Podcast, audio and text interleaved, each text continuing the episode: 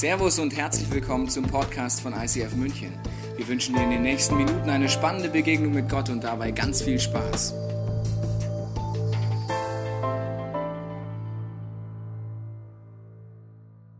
Herzlich willkommen heute Abend hier im ICF München. Es ist bald Ostern. Die Eier sind gefärbt. Hoffentlich. In dieser Eierfärbe-Story kann man hier unterschiedliche Entwicklungsschritte gehen. Früher habe ich unsere Eier einfach nur farbig gefärbt. Heute benutzen wir Serviertentechnik. Ja, kennt das jemand? Wer macht Serviertentechnik auf die Eier? Keiner! Was ist denn da los?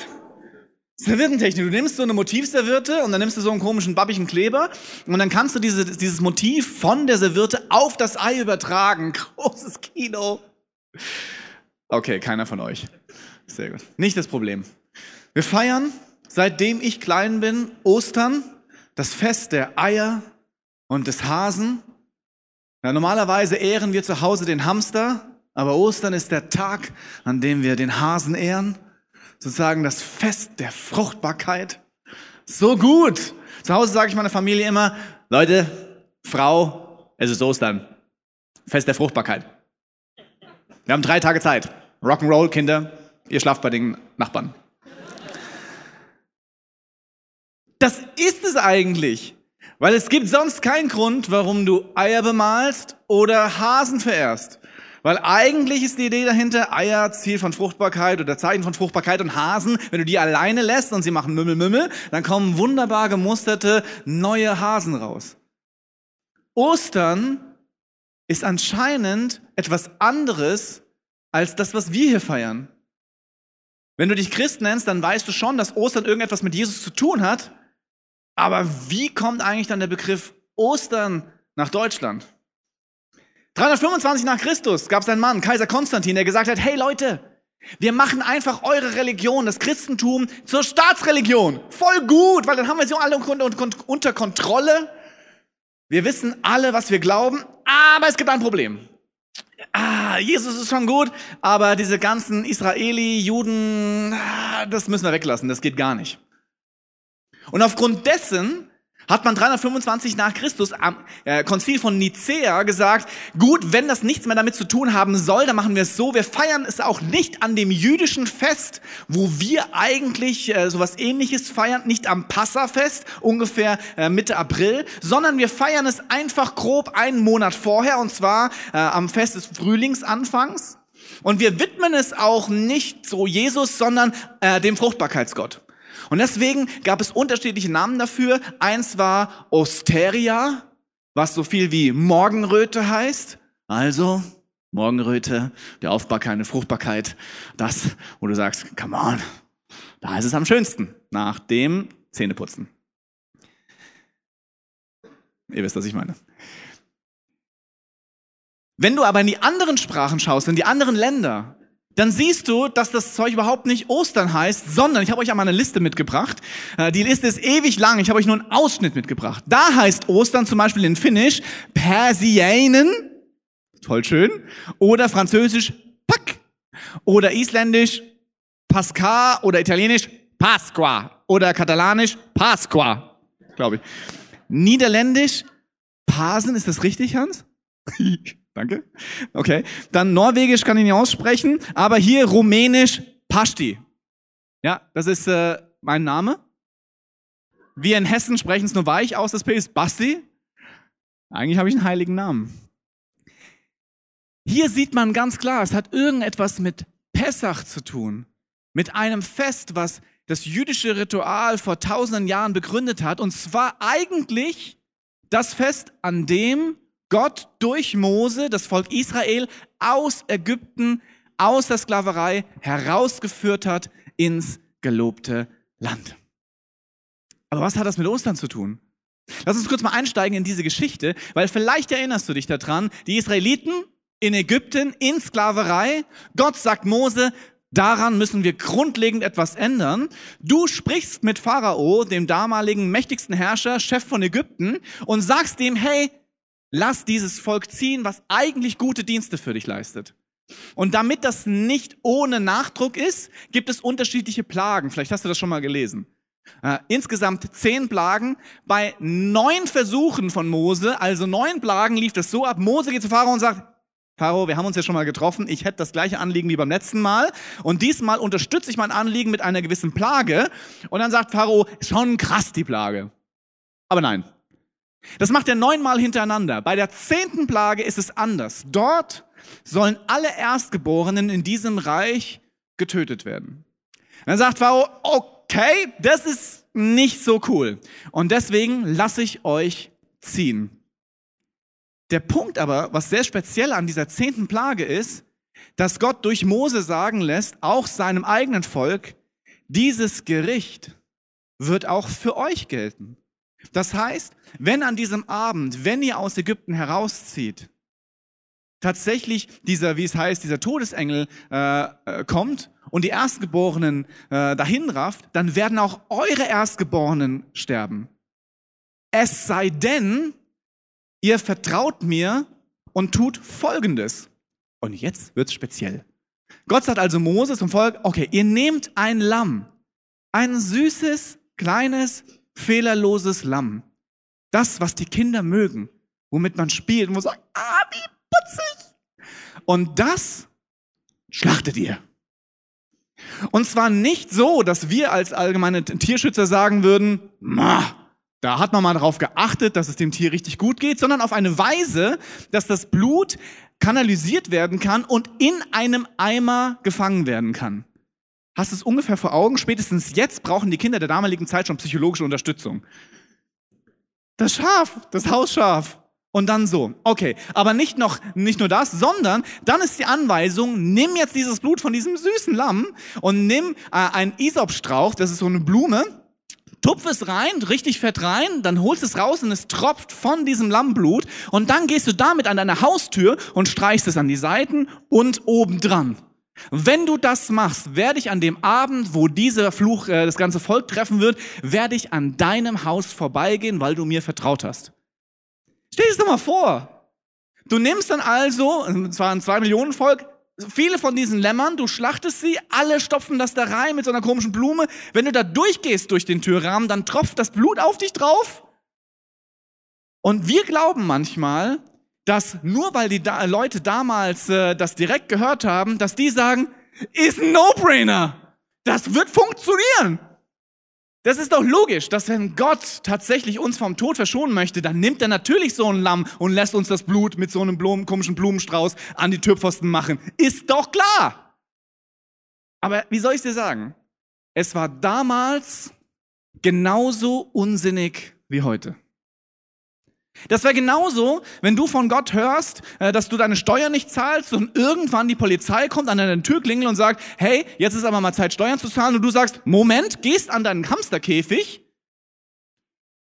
tötest den, nimmst das Blut, machst es über dich drüber, an die Türpfosten und sagst, aha, I'm out. Du kriegst mich nicht mehr. Genauso wie der Steuerfahnder dann vor dir steht, standen die damals auch da. Was soll das? Es hat damals keinen Sinn gemacht. Es gibt einen Spruch in Hebräer, Hebräer 10, Vers 4. Süßes Lamm.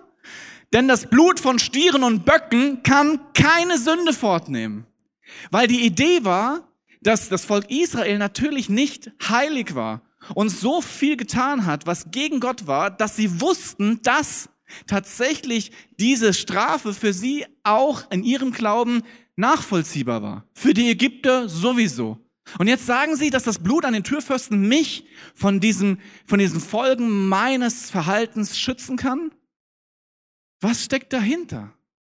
Was hat das tatsächlich mit gesundem Menschenverstand zu tun? Könnte es sein, dass es viel mehr mit dir und mir zu tun hat? Weil das Problem an der ganzen Sache ist, dass wir Menschen sind. Und dass das, was dort passiert, wie eine Blaupause ist für dein und für mein Leben. Wir haben es in den letzten Wochen immer wieder gesagt. Wir glauben, dass das Volk Israel eine spezielle Geschichte mit diesem Gott hat, wo wir uns einklinken. Aber wenn du die Bibel genau liest, dann siehst du, dass Gott sagt, an diesem Volk werde ich symbolisch handeln. Und wenn du auf dieses Volk schaust, dann wirst du sehen, dass das ein Volk von Priestern ist, an denen man sehen kann, wie das Verhältnis von mir zu den Menschen ist. Und das, was ich dort tue, ist eine Vorschau, eine Preview auf das, was seine Idee von Anbeginn der Zeit ist. Wie es im ersten Johannes heißt, der Logos, die Grundidee, wie wir Menschen sind und welche Identität wir haben und wie du und ich zu dem werden können, wer wir eigentlich sind. Echte Kinder Gottes. Jetzt weiß ich nicht, wie dein Leben ist. Mein Leben ist intensiv. Und ich merke, dass dieses Leben auch sehr, sehr schnell ist und auch ich merke, dass ich manchmal Dinge tue, die mich selbst verletzen oder andere verletzen. Kennst du das? Es gibt die Situation, wo du Angst hast, dass du irgendwie nicht in eine Gruppe reinkommst, wo du spürst, was wäre, wenn ich auf diese Party komme und alleine bin? Was ist, wenn ich meinen neuen Job anfange und keine guten Kollegen habe? Wenn die anfangen, mich doof zu finden und dann die ganz normale Krückendynamik funktioniert und ich Außenseiter bin? Und das, was ich eigentlich insgeheim glaube, dass ich vielleicht doch nicht so der Checker der ganzen Welt bin, dass das offensichtlich wird und ich nicht geliebt bin? Wir sind Menschen. Und in solchen Situationen fangen wir aus Angst heraus Dinge zu tun, die zerstören.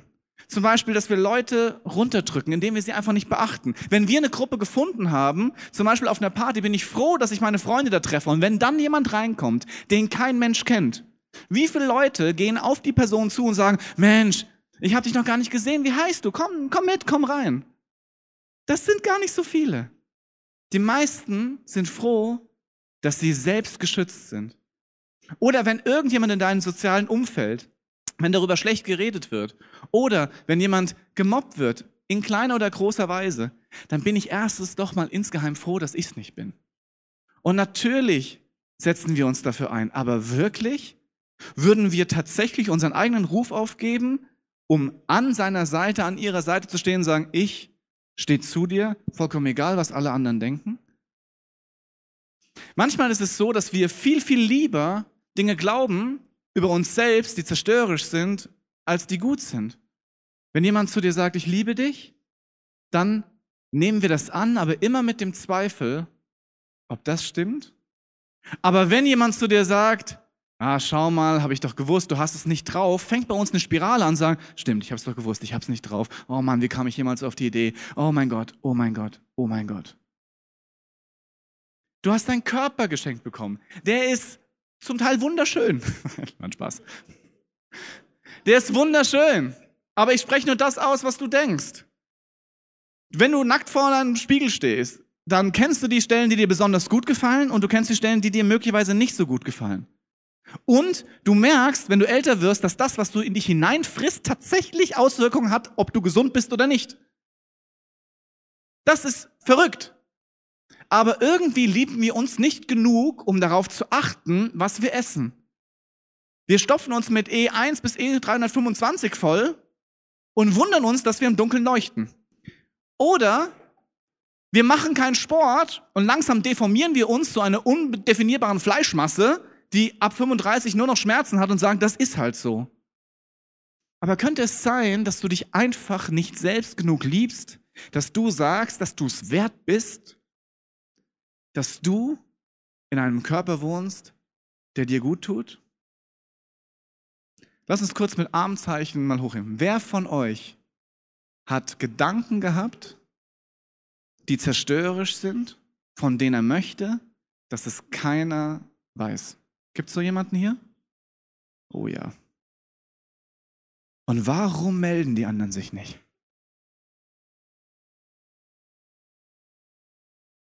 Ich habe die. Und es fällt mir schwer, sie alle zu akzeptieren. Aber ehrlich gesagt, ob du jemanden zerstörst, ob du jemanden verletzt oder nicht, kann uns allen scheißegal sein. Es sei denn, irgendjemand liebt dich. Weil wenn dich irgendjemand liebt, dann passiert etwas, das wahrscheinlich das Mächtigste ist, was wir auf dieser Welt kennen. Ich habe das erlebt vor neun Jahren, November vor neun Jahren, da ist mein Sohn geboren.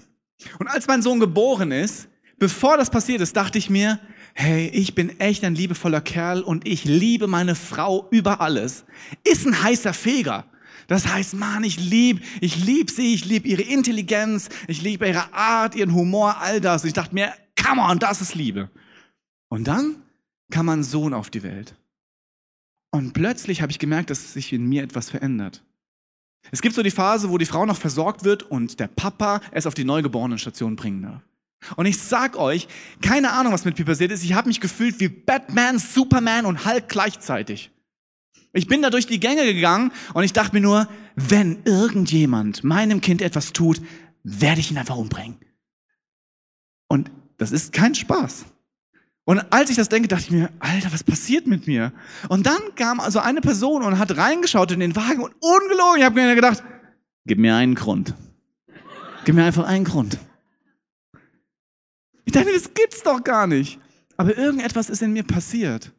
Und zwar, dass ich das erste Mal in meinem ganzen Leben jemanden bedingungslos geliebt habe. Das erste Mal.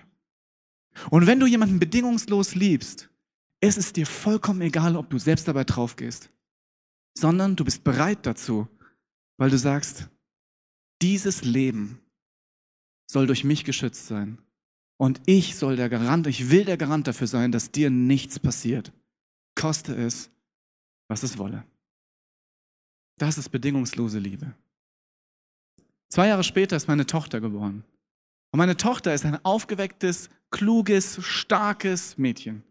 Und wir haben sie beobachtet, wir haben mit ihr das Leben verbracht, sechs Jahre lang. Und als es dann dazu ging, dass sie in die Schule geht, waren meine Frau und ich uns einig, das wird eine super Zeit für sie. Weil sie mag, das Dinge zu lernen. Sie hat vorher schon lesen und schreiben gelernt, weil sie sich so drauf gefreut hat, dass endlich die Schule losgeht.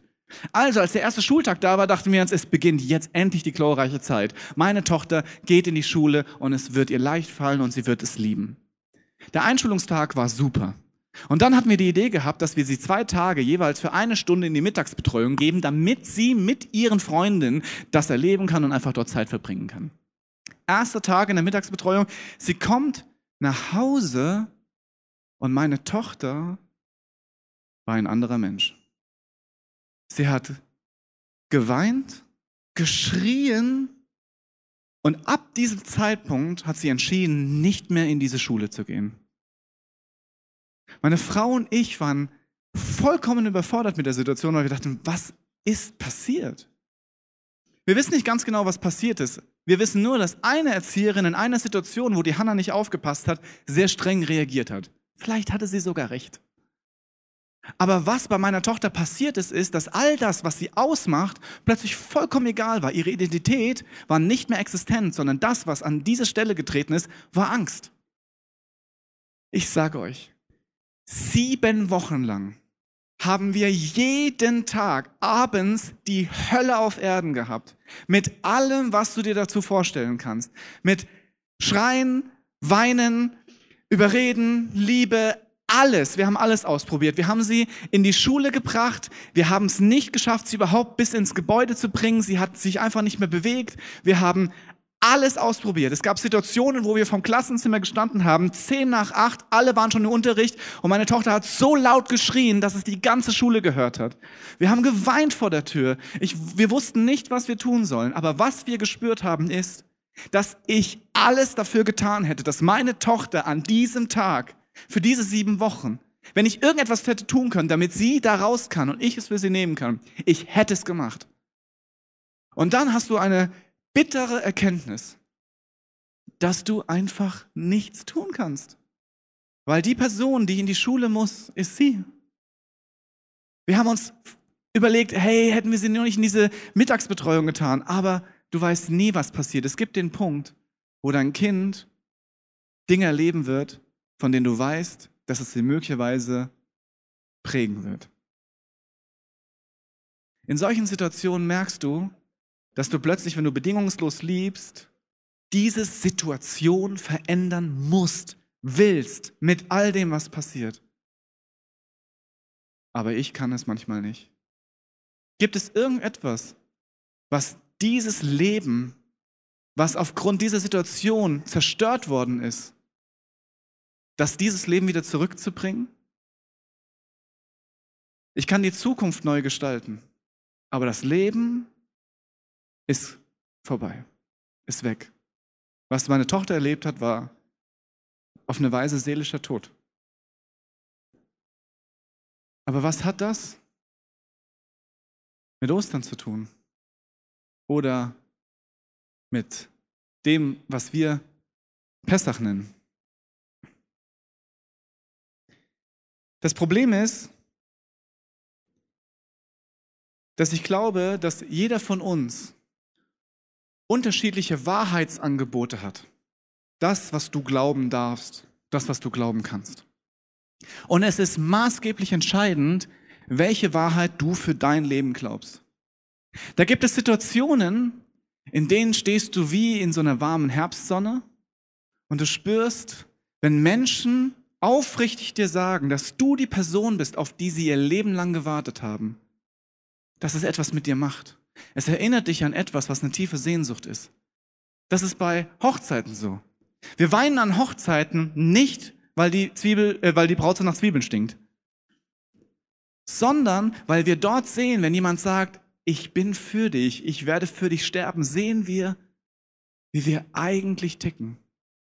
Und in der gleichen Situation, wo jemand zu dir sagt, du bist das, was ich liebe, gibt es in Reichweite etwas, was vollkommen anders ist, sich vollkommen anders anhört, aber genau das gleiche ist.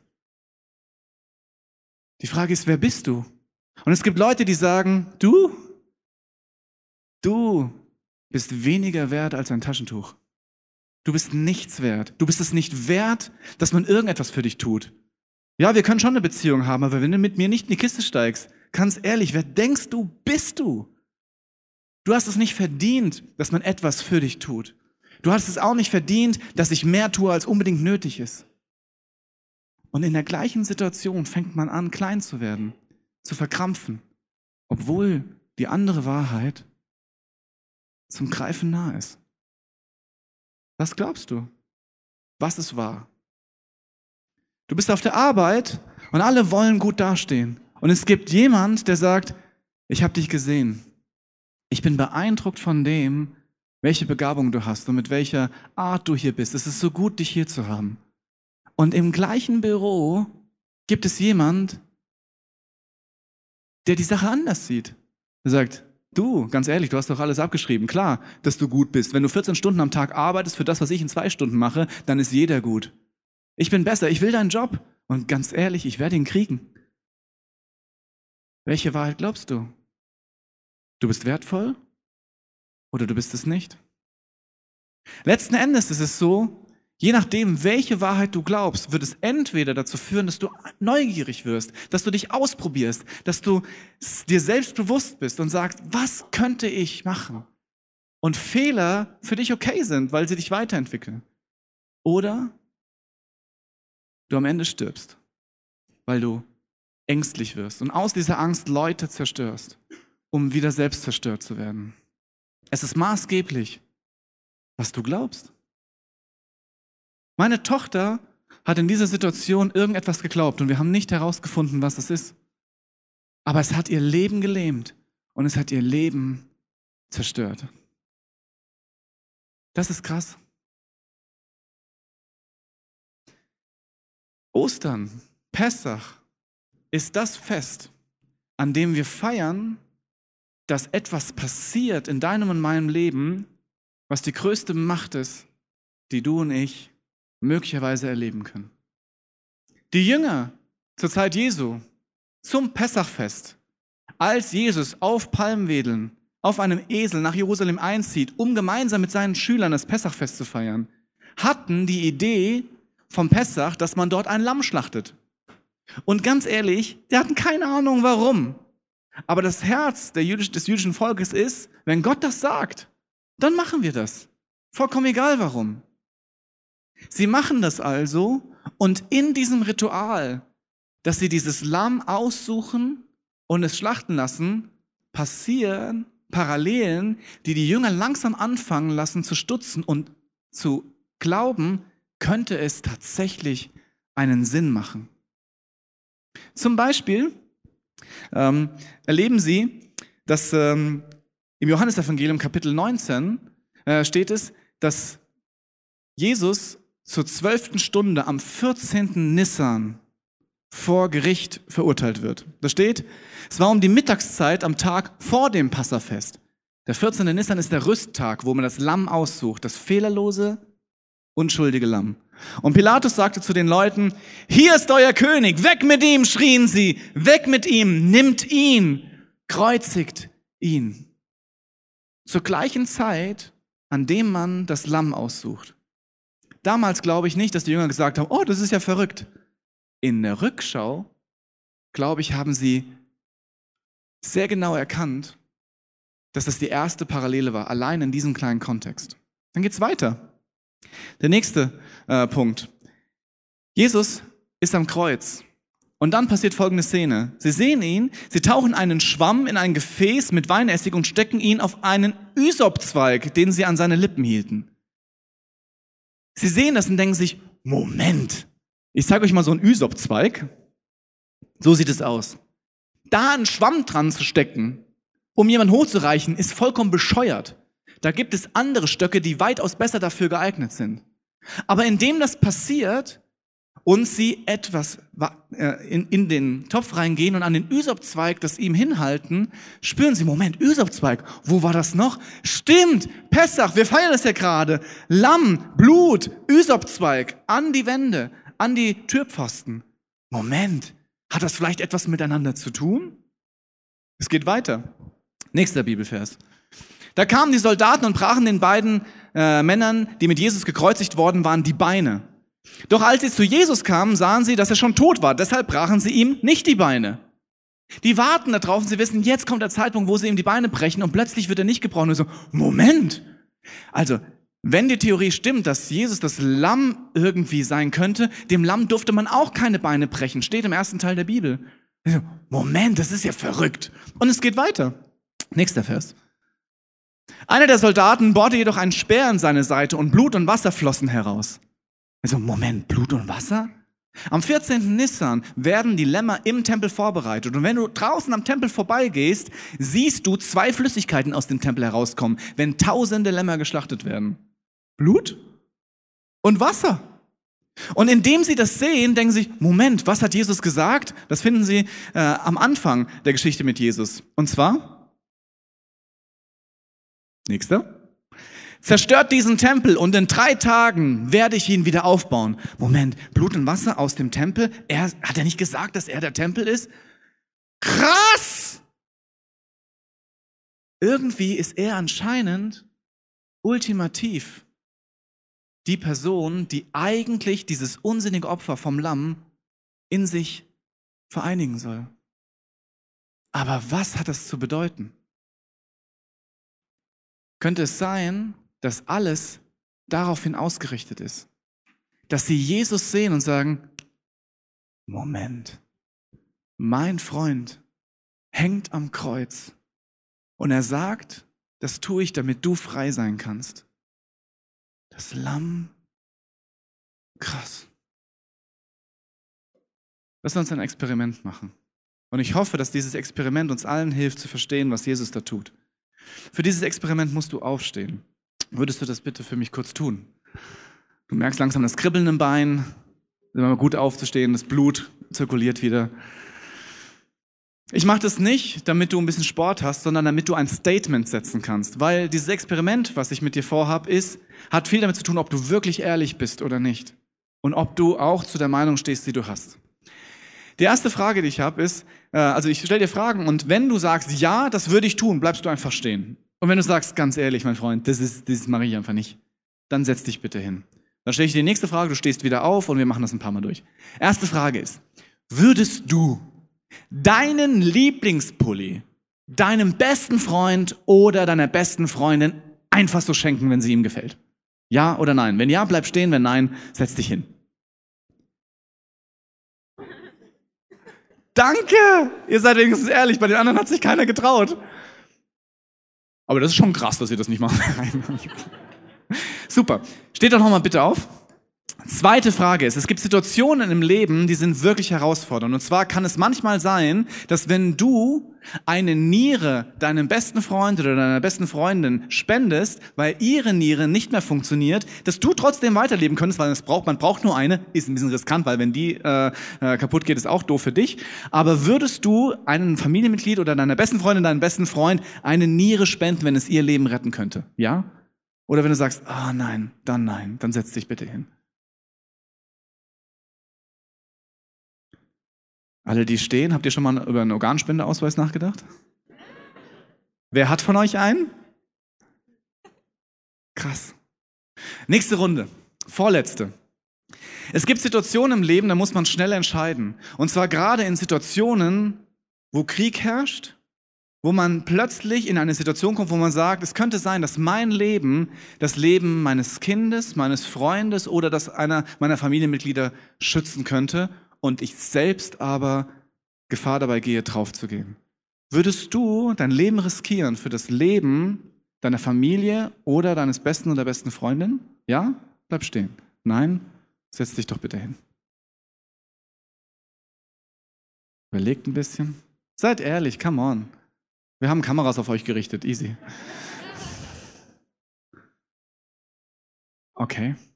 Super, vielen Dank. Letzte Runde, steht doch mal kurz auf. Würdet ihr euer Leben geben für euren ärgsten Feind? Für der, der wirklich euch die Hölle auf Erden bereitet? Für jemand, der auf euch scheißt? Jemand, der sagt, come on, was bist denn du für ein Zwerg? Für jemand, der sagt, ganz ehrlich, mein Ziel ist es, dich zu zerstören. Wer würde das machen?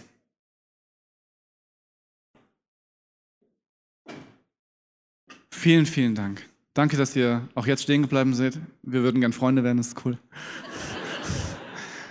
Vielen Dank. Menschen sind alle recht ähnlich.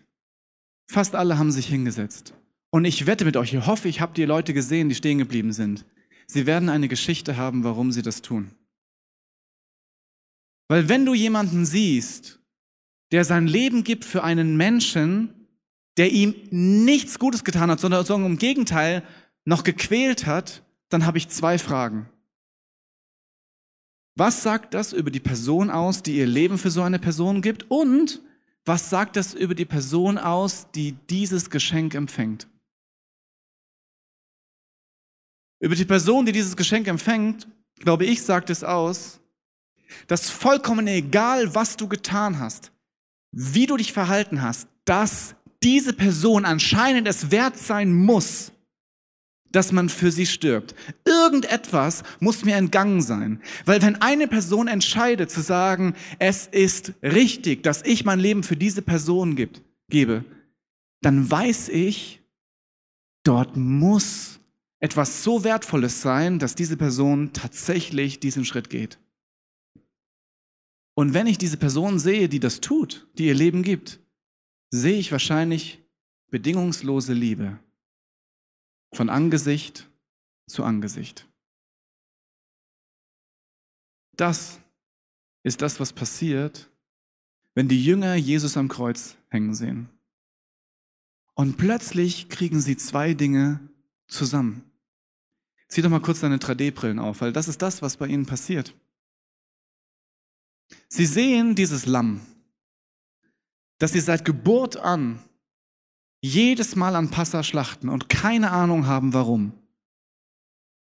Sie wissen vielleicht, es ist eine Preview, aber ehrlich gesagt glaube ich nicht, dass sie das wissen. Und dann sehen sie, wenn sie genau hinschauen, Folgendes. Und sehen Jesus dort am Kreuz. Und wenn wir das Fullscreen machen, guckt es mal, egal wo ihr es besser seht, unser Gehirn braucht locker eine Minute, damit es langsam anfängt, wirklich 3D zu werden. Und du siehst in der biblischen Geschichte, wie schwer von Begriff die Jünger waren. Es gibt Situationen, wo die, wo die Jünger nach Jesu Tod, nachdem er wieder da ist, äh, mit zwei Jüngern äh, nach, äh, nach Emmaus gehen und er sagt und er erklärt ihnen die ganze äh, Geschichte, warum er das Lamm Gottes ist und was diese große Nummer ist. Und sie sagen, hä? Das, was dort passiert mit dem Volk Israel, ist wie eine Blaupause für das, was Jesus real vollzieht, weil ein Lamm hat nicht die Möglichkeit, dich zu befreien. Aber die Liebe von einem Menschen im Angesicht, die dir sagt, du bist es wert, dass ich mich für dich quälen lasse und dass ich für dich sterbe, fängt an, in mir zu arbeiten und holt dich raus aus all diesem zerstörerischen Kram. Wenn jemand in deinem Umfeld diesen Schritt tut und sagt, du bist es wert, fange ich an, über mich selbst nachzudenken. Und wenn diese Person sagt, du hast andere Leute zerstört, ich weiß, aber die haben jetzt die Chance, durch mich tatsächlich Freiheit zu bekommen. Du musst nicht mehr dafür bezahlen. Ich sorge dafür, dass sie frei sind. Dann kann ich auch loslassen, sagen, okay, ich werde dir zur Ehre die Person werden, die ich wirklich bin. Und ich fange an, mich zu verändern. Das macht nur bedingungslose Liebe. Weil in unserem Alltag sehen wir eigentlich so aus. Weil wir uns nicht sicher sind, ob du uns liebst, ob du mich liebst, verkleide ich mich. Ich mache mich halt ein bisschen besser, als eigentlich ich wirklich bin. Ich glaube, das ist cool. Die Leute, die mich nicht kennen, sagen, Mensch, so eine rote Nase, hip, geht ab. Aber die Leute, die mich wirklich kennen, denken sich, Basti, das sieht scheiße aus. Lass das. Wir verstellen uns, weil wir Dinge nicht zugeben wollen oder besser dastehen wollen, weil wir nicht glauben, dass wir wertvoll sind. Und es geht sogar noch weiter. Wir ziehen das echt durch. Wir ziehen es durch, weil wir glauben, dass wenn wir uns ein bisschen hipper machen, unsere Frisur noch besser machen, wenn wir Skinny Jeans tragen und wenn wir erfolgreich sind, wenn wir einfach die Erwartungen von den anderen erfüllen, dass wir dann cool aussehen. Und als ich meine Frau kennengelernt habe, war das genau so. Ich stand vor ihr und habe gesagt, hey, Schatz, ich bin voll der Checker. Guck mich mal an. Wahnsinnshaare, super Nase. Du musst mich lieben. Und meine Frau war in meinem Erwachsenenleben die erste, die gesagt hat, hör auf mit der Scheiße. Du siehst vollkommen lächerlich aus. Sei echt. So, du willst, dass ich echt bin? Du weißt gar nicht, was du damit sagst. Okay, wir machen ein Experiment, kein Problem. Du willst, dass ich echt bin? Okay, dann nimm das! Das ist meine wahre Frisur! Und meine Frau hat gesagt, ich wusste schon, wie du aussiehst. Ich liebe dich. Ich liebe nicht, dich nicht für das, was du tust, sondern wer du bist. Das kannst du leicht sagen, weil du kennst meine Nase nicht. Okay, are you ready? Haha, riesig! Und sie sagt, ich liebe deine Nase. Die ist groß, aber markant.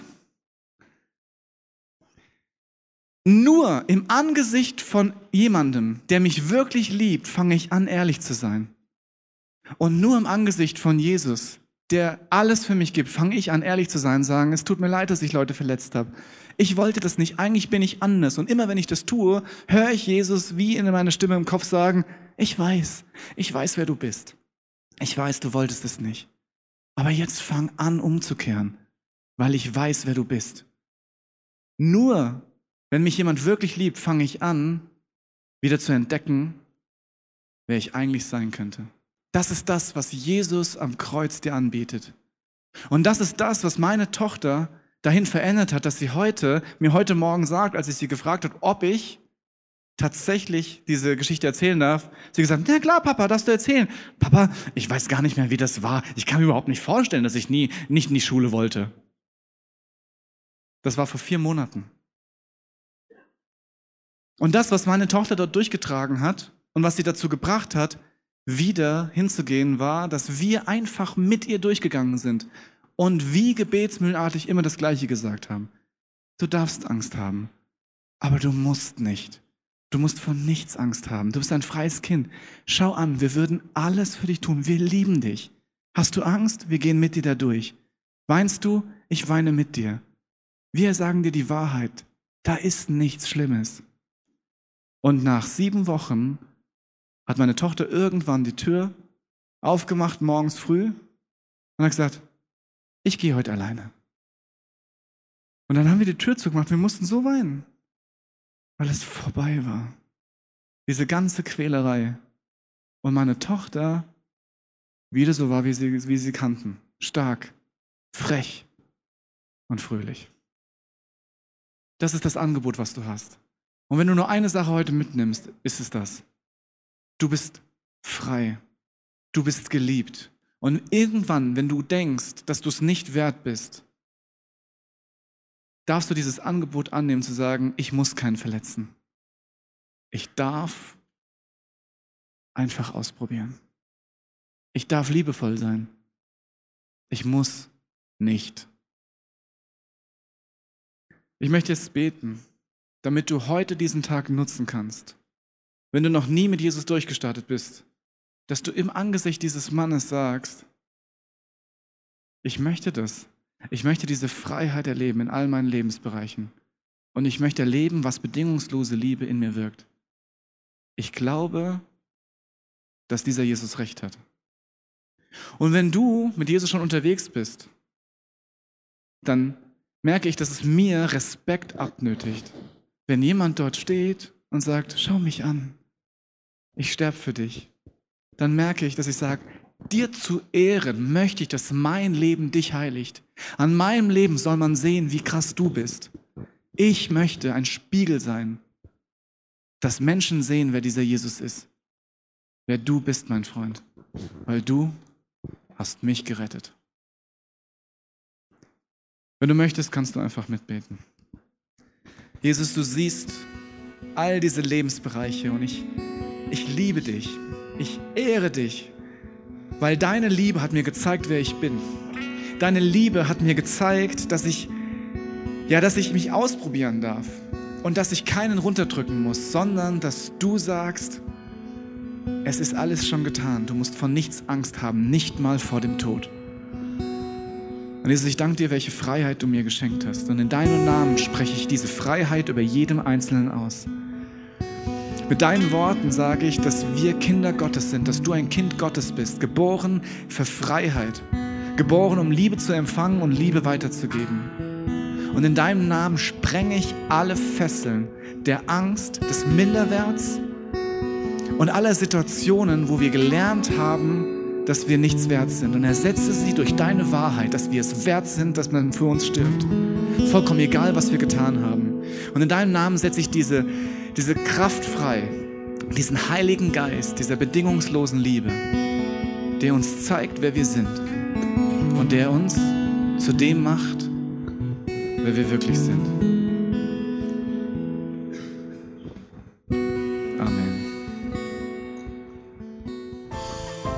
Wir hoffen, dass dir diese Predigt weitergeholfen hat. Wenn du Fragen hast, kannst du gerne an info at icf-moenchen.de mailen und weitere Informationen findest du auf unserer Homepage unter www.icf-moenchen.de.